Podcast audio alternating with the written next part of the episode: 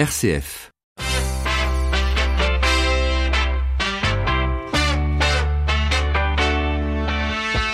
12h30, 13h, ça fait du bien. Melchior Gormand. Bonjour à toutes et à tous, ça fait du bien de, de vous retrouver juste avant le week-end au menu. Ce dimanche, c'est la fête des rameaux qui ouvre la semaine sainte. À cette occasion, une expérience inédite va être vécue par des résidents d'un EHPAD à Rennes. La messe des rameaux en réalité virtuelle grâce à un casque haute technologie. L'objectif, vivre une messe en totale immersion. On en parle en direct dans quelques minutes avec nos deux invités. Et puis comment des cadenas parisiens ont-ils pu financer un chantier de réinsertion pour migrants? Réponse dans une bonne idée à midi 52. En attendant, bienvenue dans Ça fait du bien, nous sommes le vendredi 12 avril. Jusqu'à 13h, ça fait du bien sur RCF. Et pour commencer cette émission, comme chaque vendredi, nous retrouvons Nicolas Chatin qui nous permet de redécouvrir un passage d'une écriture ou d'un fait biblique en rattachant ça à la culture populaire. Dévoiler les écritures avec la newsletter Prixm.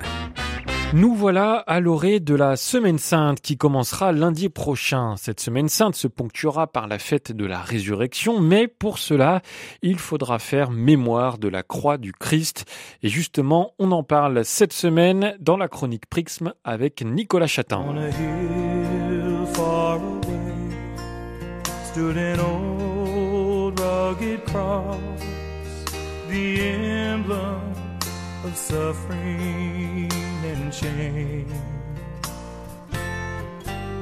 Elvis entonne The Old Rugged Cross. Quand le King Presley chante la croix du roi des rois, ça donne ça. Sur cette vieille croix rustique, tachée d'un sang si divin, je vois une merveilleuse beauté, car l'agneau chéri de Dieu laissa sa gloire au ciel pour me pardonner et me sanctifier.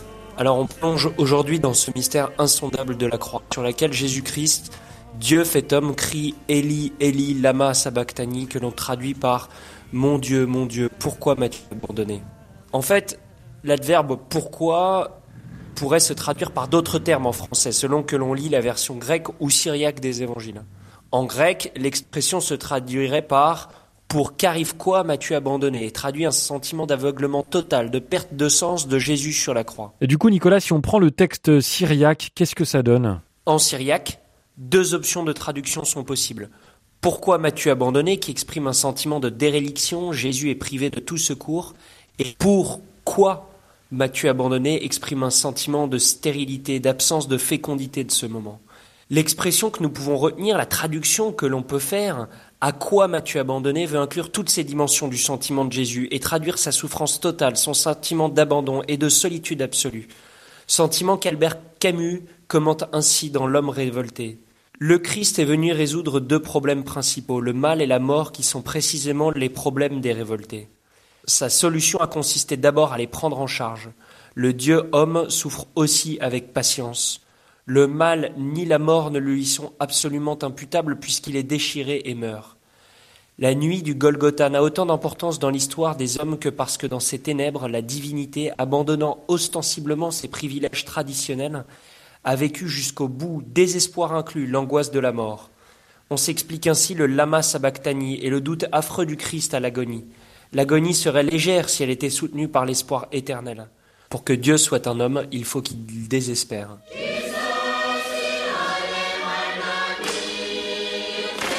Et c'est Olivier Clément dans un entretien avec Jacques Chancel dans Radioscopie qui donne la clé de cette angoisse décrite par Camus. Voilà ces mots.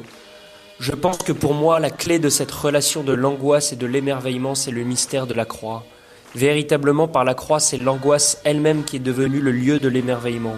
Au lieu de fuir l'angoisse, au lieu de fuir la mort, je crois que de ce point de vue, le christianisme n'est pas du tout une consolation. C'est cette épaisseur même d'angoisse qui devient une épaisseur de confiance, puisque Dieu lui-même est descendu jusque dans sa propre absence. Voilà, Melchior, et je vous souhaite à tous une très belle semaine sainte. Un grand merci, Nicolas Chatin. Je vous rappelle que vous pouvez vous inscrire gratuitement à Prixm, P-R-I-X-M, une newsletter gratuite qui, chaque dimanche, vous présente un texte de la Bible illustré par les tableaux, les films et les musiques des artistes qu'il a inspiré, le tout en trois minutes et sans publicité. Et pour le plaisir de la connaissance et de nos oreilles, on écoute les chœurs de Mélanésie qui loue le Christ dans le chant Jesus You Olem en Blangmi.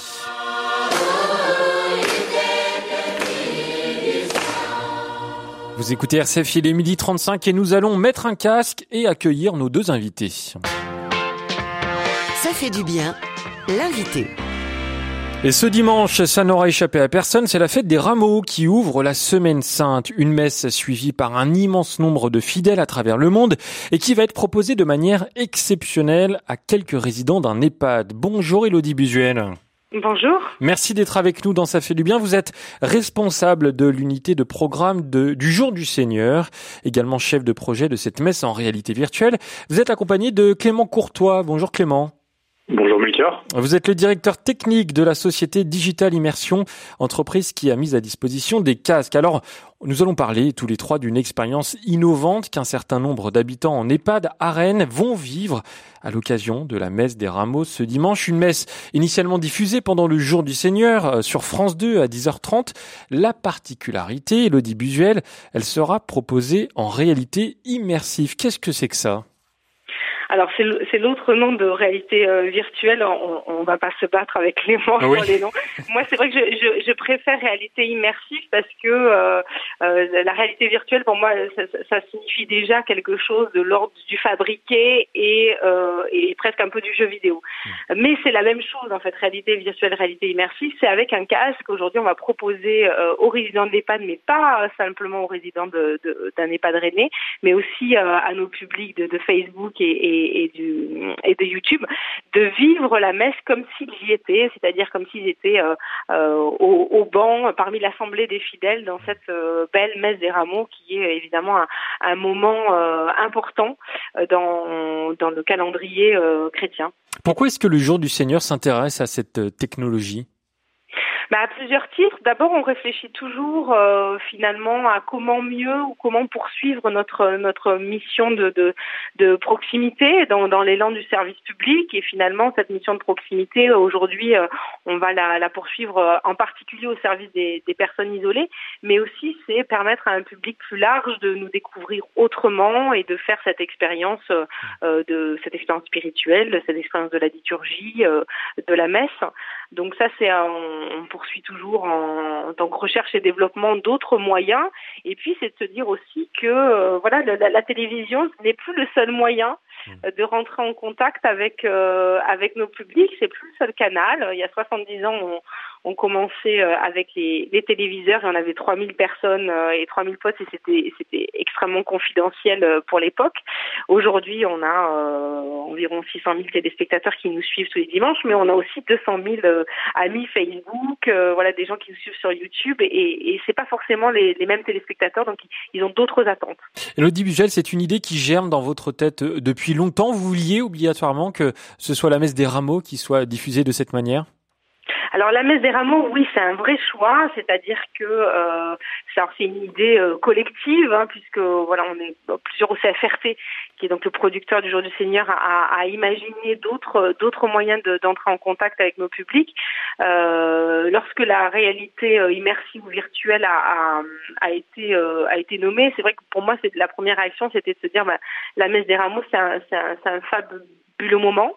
D'abord parce que euh, c'est une messe qui fédère beaucoup, qui, est particulièrement appréciée de nos téléspectateurs. C'est une des messes les plus regardées euh, euh, à l'antenne. C'est évidemment ce grand moment, voilà, qui célèbre l'entrée de, Jésus à, Jérusalem et, puis le récit de la Passion. Donc c'est une messe euh, dramaturgique entre guillemets avec en tout cas une, une, liturgie extrêmement déployée qui se qui commence à l'extérieur de l'église avec cette procession, euh, ces rameaux donc très visuelle et très participative. Euh, et puis, euh, et puis c'était aussi une formidable occasion puisqu'on avait ce contact avec euh, euh cet EHPAD euh, qui a seulement 800 mètres eh ben, en fait, de, de l'abbatiale. Justement, parlons-en de cet EHPAD rennais, celui du Clos Saint-Martin. C'est là où vous allez proposer cette expérience. Les résidents vont pouvoir vivre la messe en direct comme s'ils étaient présents hein, parmi les fidèles présents dans l'abbatiale. Il n'y a que 800 mètres, 900 mètres hein, qui séparent les deux lieux.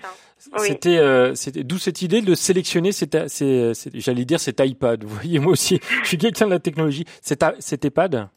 Alors c'est un alignement des planètes. En fait l'EHPAD est rentré en contact euh, avec Vincent Desforges qui fait partie du comité euh, du conseil d'administration du, du, CFRT euh, parce que pour eux c'est aussi une, un moyen, en tout cas la réalité virtuelle était un moyen de, de, de procurer du bien-être euh, à ses résidents. Mmh. Ils n'avaient pas imaginé évidemment au départ la messe télévisée et finalement en fait ça a été une proposition de se dire euh, voilà nous on souhaite euh, aller vraiment dans quelque chose de proximité parce que non seulement on veut faire vivre cette messe en, en réalité immersive mais aussi finalement faire vivre une expérience de découverte mais aussi spirituelle. Donc cette messe elle est réelle, elle va être prolongée grâce à l'aumônerie de l'EHPAD par euh, la venue de, la communion euh, dans l'EHPAD. Donc le, les résidents vont pouvoir communier, ils vont pouvoir aussi repartir dans leur chambre avec leur rameau. Et donc c'est aussi euh, finalement euh, d'allier la réalité virtuelle ou immersive, c'est aussi la réalité. Voilà, donc c'est aussi des, gestes, des moments de communion à vivre ensemble. Et, pour nous, c'était important de, de jouer pleinement cette proximité-là. Et on rassure nos auditeurs, cette messe sera bien diffusée en direct sur France 2, avec en plus donc ce dispositif spécial sur les réseaux sociaux. On va continuer à en parler tous ensemble pendant quelques minutes. 12h30, 13h, ça fait du bien. Melchior Gormand. Avec nous, Clément Courtois, directeur technique de la société Digital Immersion. Une messe en réalité virtuelle, Clément, c'est une première pour vous? C'est une première. Euh, Digital Immersion, je, 360 Factory, qui est du coup l'association Digital Immersion et ANP Visual TV, euh, une grande expérience. Ça fait plus de dix ans qu'on fait du live 360 degrés, mais c'est vrai que cette messe est une première et on est ravis de pouvoir la faire avec CFRT. Cette notion de réalité virtuelle, c'est quelque chose d'assez nouveau. Les technologies se développent petit à petit. Il y a encore du peaufinage. Pour que nos auditeurs comprennent bien de quoi on parle, comment est-ce qu'on peut définir ce qu'est euh, la réalité virtuelle ou immersive? La, la définir, c'est, euh, en tout cas, l'expérience utilisateur, c'est une sorte de téléportation, en fait, où du coup l'utilisateur, dans notre cas présent de, de, de l'EHPAD, sera téléporté dans la messe et pourra du coup via son casque sélectionner ce qu'il souhaite voir euh, juste en tournant sa tête comme s'il était lui-même à l'église. Euh, D'un point de vue captation à l'église, en fait, c'est une caméra qui a plusieurs petites caméras qui filment dans toutes les directions en simultané. Et nous, un de nos travaux, en tout cas sur cette prestation technique, c'est d'assembler ces images en direct pour fournir cette image 360 aux utilisateurs. C'est une caméra euh, véritablement qui va filmer à 360 degrés, c'est bien ça? Tout à fait, tout à fait. Via plusieurs optiques, plusieurs petites caméras en fait qui, qui, qui, qui constituent une seule et même caméra qui filme dans tous les sens. Hmm.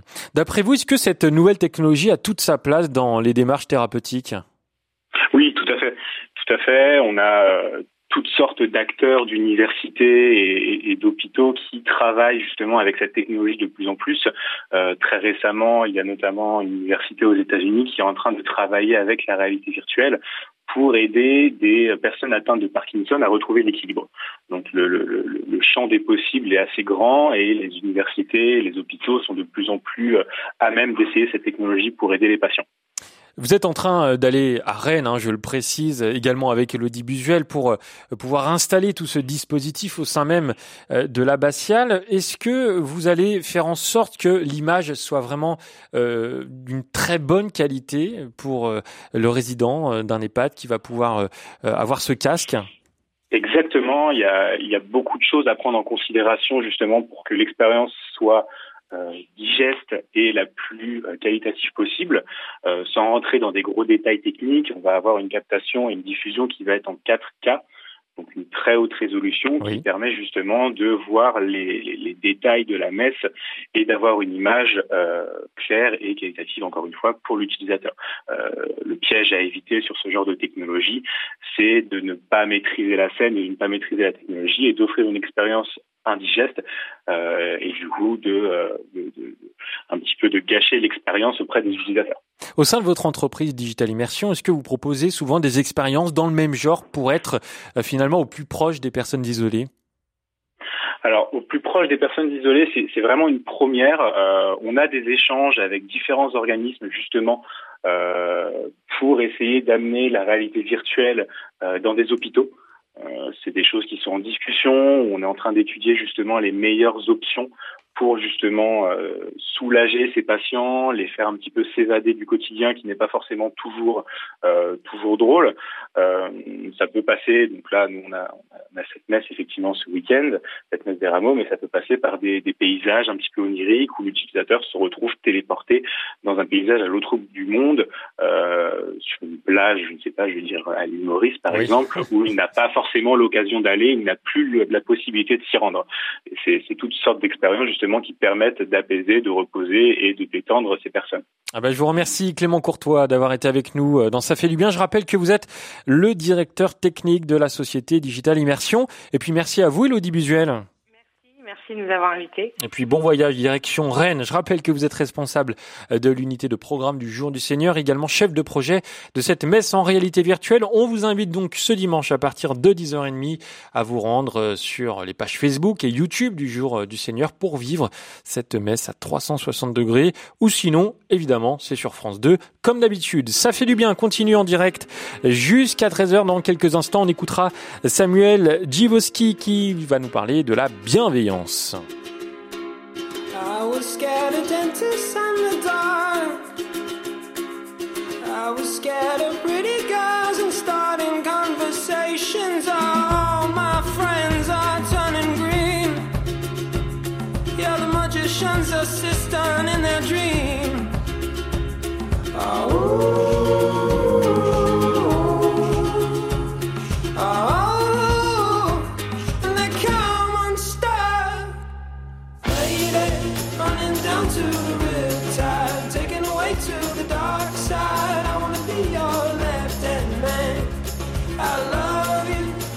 singing that song, and I got lump in my throat, cause you're gonna sing the words wrong.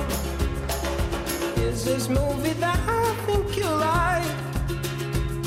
This guy decides to quit his job and head to New York City. This cowboy's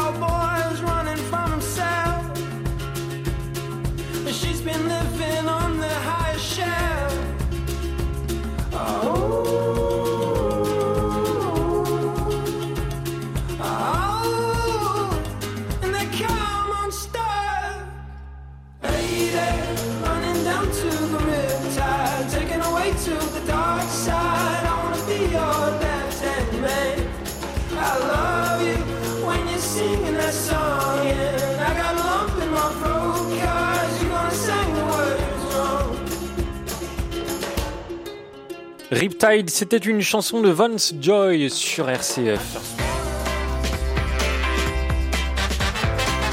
Ça fait du bien.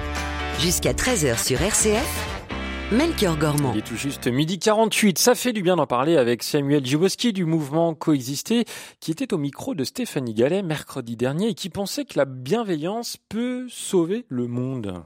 Oui, d'ailleurs cette semaine, le Parisien faisait sa couverture, sa une, sur la bienveillance comme nouvelle méthode de management dans les entreprises. Le propos était non seulement de montrer qu'elle était une valeur euh, en vogue, mais aussi qu'elle avait un impact économique mesurable sur l'efficacité des équipes, une perspective très libérale finalement.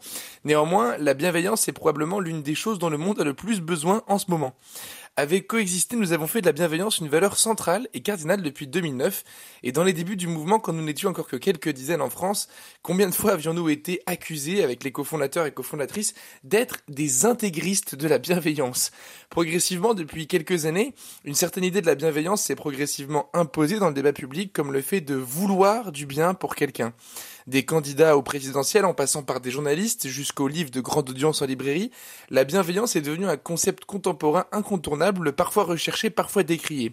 Pour nous, la bienveillance se traduisait plutôt comme le fait de voir le bien en quelqu'un, la bienvoyance en quelque sorte, de donner la charge des preuves aux mauvaises intentions plutôt qu'aux bonnes. C'est-à-dire que jusqu'à preuve du contraire, quand je vois quelqu'un agir, j'imagine qu'il a de bonnes raisons de le faire. Jusqu'à preuve du contraire, encore une fois, plutôt que l'inverse.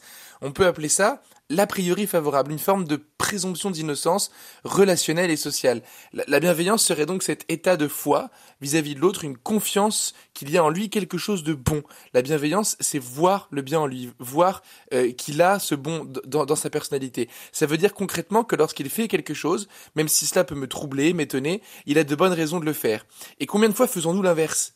Par suspicion, procès d'intention ou méfiance, nous soupçonnons notre interlocuteur d'agir pour des mauvaises raisons. Jusqu'à preuve du contraire. Eh bien, la bienveillance, c'est que la charge de la preuve est à la bonté. Avec la bienveillance, nous inversons le raisonnement. Il n'y a plus besoin de faire preuve de sa bonté, mon interlocuteur est bon par défaut. La bienveillance n'est évidemment pas une complaisance, mais quand la bienveillance est réellement vécue, profondément ancrée dans le cœur de chacun, alors la contradiction, la divergence, le désaccord deviennent des cadeaux pour l'autre. Quoi qu'il en soit, c'est une victoire collective, sociale et sociétale d'avoir contribué à faire de la bienveillance qu'elle est en train de devenir en ce moment. Soyons bienveillants et bienveillantes les uns les unes les autres. Et c'était Samuel Giboski du mouvement Coexister sur RCF. RCF, la bonne idée. Cet après-midi, en région parisienne, l'armée du salut inaugurera un tout nouveau chantier d'apprentissage destiné aux femmes migrantes et son histoire est plutôt attachante. Attachante, c'est bien le mot, car à l'origine du financement de ce projet, il y a des cadenas. Mais pas n'importe lesquels. Écoutez Sophie Chevillotte, la responsable du Palais de la Femme, centre d'accueil, qui a piloté l'initiative. Bah, Les cadenas, c'était les cadenas du Pont des Arts hein, qui étaient accrochés. Euh, Alors moi, je les ai vus euh, parce que j'ai habité Paris très longtemps et toutes sortes de cadenas, euh, toutes sortes de, petits mots accrochés avec euh, différentes nationalités, etc. Et la ville de Paris a dû les vendre parce que le poids des cadenas faisait que les grilles se décrochaient. Et donc, il y avait un risque pour euh, les personnes. Donc, ils ont décidé de vendre les cadenas euh, au poids, de faire une grande vente. voilà. En mai 2017, 165 lots de ces cadenas sont donc vendus aux enchères. Les acquéreurs, des Américains, des Italiens, mais aussi des Brésiliens, Chinois ou Coréens, ravis d'emporter un Little Touch of Paris. 250 000 euros sont récoltés, dont 82 000 euros reversés à trois associations caritatives, dont l'Armée du Salut. Une somme qui va donc servir à financer un local et une formation pour 12 personnes migrantes, dont trois femmes. Une formation sur les techniques d'enduit en terre crue. Donc, c'est des enduits qui ont des vertus euh, écologiques et, de lutte contre la surconsommation énergétique, parce que ça permet de garder la chaleur euh, en hiver et, la fraîcheur en été. Donc, c'est un régulateur de chaleur et ça garde aussi une certaine forme d'humidité. Donc, il y a un confort de l'air. euh. donc, l'idée, c'était de former ces personnes pendant huit mois à ces techniques-là pour qu'ils aient une certification qui s'appelle la certification EGVET permet euh, après de travailler comme enduiseur sur les chantiers euh, dans euh, les différents euh, bâtiments qui peuvent être construits euh, en complément de- des métiers du bâti euh, actuel. Et pour assurer cette formation, l'armée du salut s'est associée au collectif des bâtisseuses qui réunit des femmes architectes et urbanistes ainsi que Adage, organisme enseignant le français à des fins professionnelles. En exercice pratique, c'est un local situé à Montrouge qui a été entièrement rénové et les débouchés sont plutôt prometteurs. L'idée, c'est de se tourner essentiellement les bailleurs sociaux qui ont beaucoup de rénovations euh, dans leurs immeubles et notamment aussi des sites de surconsommation énergétique avec leurs locataires. Et on sait que la précarité énergétique, quand elle s'agit à la précarité euh, globale, ben, ça impacte les personnes. Donc elle a ce chantier, la vertu à permettre aux femmes d'être insérées, mais aussi de permettre euh, à d'autres personnes de ne pas être dans une surconsommation énergétique et d'avoir un équilibre budgétaire euh, plus important. Voilà, ce vendredi à 17h, la première promotion des 12 apprenants recevront leur diplôme en présence de toute une série d'élus. Une jolie façon, à partir de cadenas, de s'ouvrir à un nouvel horizon. Ça fait du bien avec vous. Bonjour Martin Ferron. Bonjour Melchior Oh, et ai, bonjour à je vous ai tous. surpris là.